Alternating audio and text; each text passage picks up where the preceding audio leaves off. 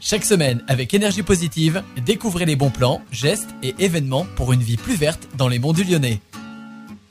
Bonjour à toutes et à tous et bienvenue dans un énergie positive. Aujourd'hui, je suis avec Pierre Brochier, donc le membre actif de Cardon la ligne à La Brévenne. Bonjour. Bonjour. Et je suis avec aussi Sébastien Mou Mujerovic. Majerovic. Majerovic, pardon.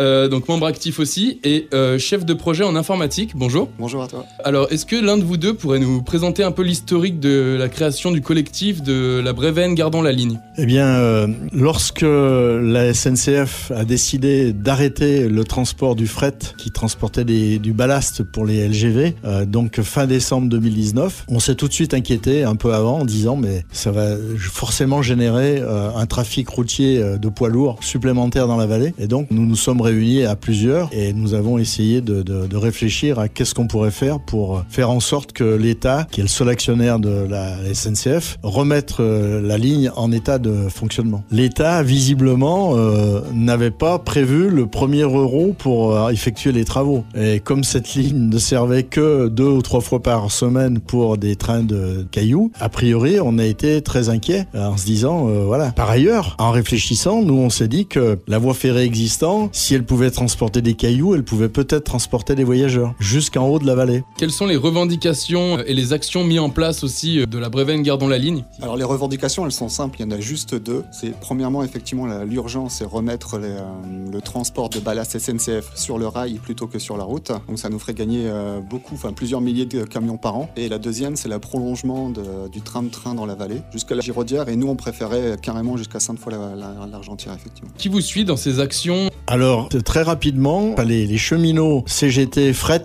de Lyon sont venus nous rejoindre parce que pour eux, effectivement, c'est une perte de, de- de compétences, une perte de capacité, d'autant plus que euh, on a rapidement fait le calcul. C'était en, en gros, c'était 9000 camions de plus la vallée euh, sur une année. Et donc, euh, ça devenait absolument invivable. La vallée est très étroite. On connaît les difficultés naturelles de, à l'intérieur de, de Saint-Bel et de l'Arbrel. Rajouter du- de la circulation de poids lourds et en plus des poids lourds conséquents, puisque au vu de l'étude qui a été faite d'ailleurs grâce à la, au CSE de la CGT Fret, on sait que dans notre vallée, alors que sur la France entière, on a 5,6 poids lourds sur 100 véhicules, dans la vallée de la Brévenne, c'est 9,2 poids lourds, c'est-à-dire pratiquement le double. Donc euh, c'était urgent de faire quelque chose pour... euh, voilà. Par ailleurs, il y a énormément de citoyens de la vallée, donc on est en gros 67, 68 000 habitants dans la vallée, il y en a une grosse, grosse partie qui vont travailler sur Lyon. Et donc, euh, prendre sa voiture pour aller à Lyon aujourd'hui, c'est carrément euh, une, bêtise, euh,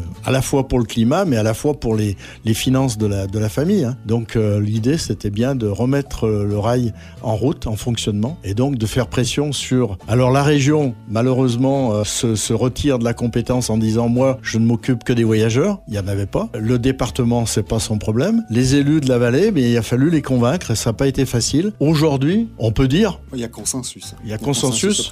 sur les, les, les habits, alors avec des fortunes diverses, mais au moins sur la CCPA, la communauté de communes et pays de l'Arbrel, il y a unanimité pour dire il faut remettre les voyageurs sur cette ligne ferroviaire. Et quelles sont les actions mises en place du coup de votre collectif? Alors il y en a une dans très peu de temps, puisqu'on a prévu le 19 mars matin, c'est un dimanche, mais bon, euh, d'inviter toute la population qui soutient euh, notre action pour la remise en route de la ligne à venir symboliquement commencer le débroussaillage de la ligne. Parce qu'évidemment, une ligne ferrée abandonnée, elle est vite envahie par la végétation. Et donc, symboliquement, on va essayer de nettoyer la ligne pour montrer à l'État que nous avons le souci des infrastructures et du capital de la voie ferrée qui existe euh, sur place. On va partir de, de la gare de la Brévenne à Besnay et puis on ira jusqu'à la gare de Courzieux à la Giraudière. Et sur quelle plateforme on peut suivre le collectif? Alors essentiellement sur Facebook, effectivement on a une page qui s'appelle Brévenne 2. Gardons la ligne. Eh bien merci en tout cas de nous avoir parlé de votre collectif La Brévenne Gardons la ligne. Je vous souhaite du positif pour la suite et bonne journée sur Radio Module.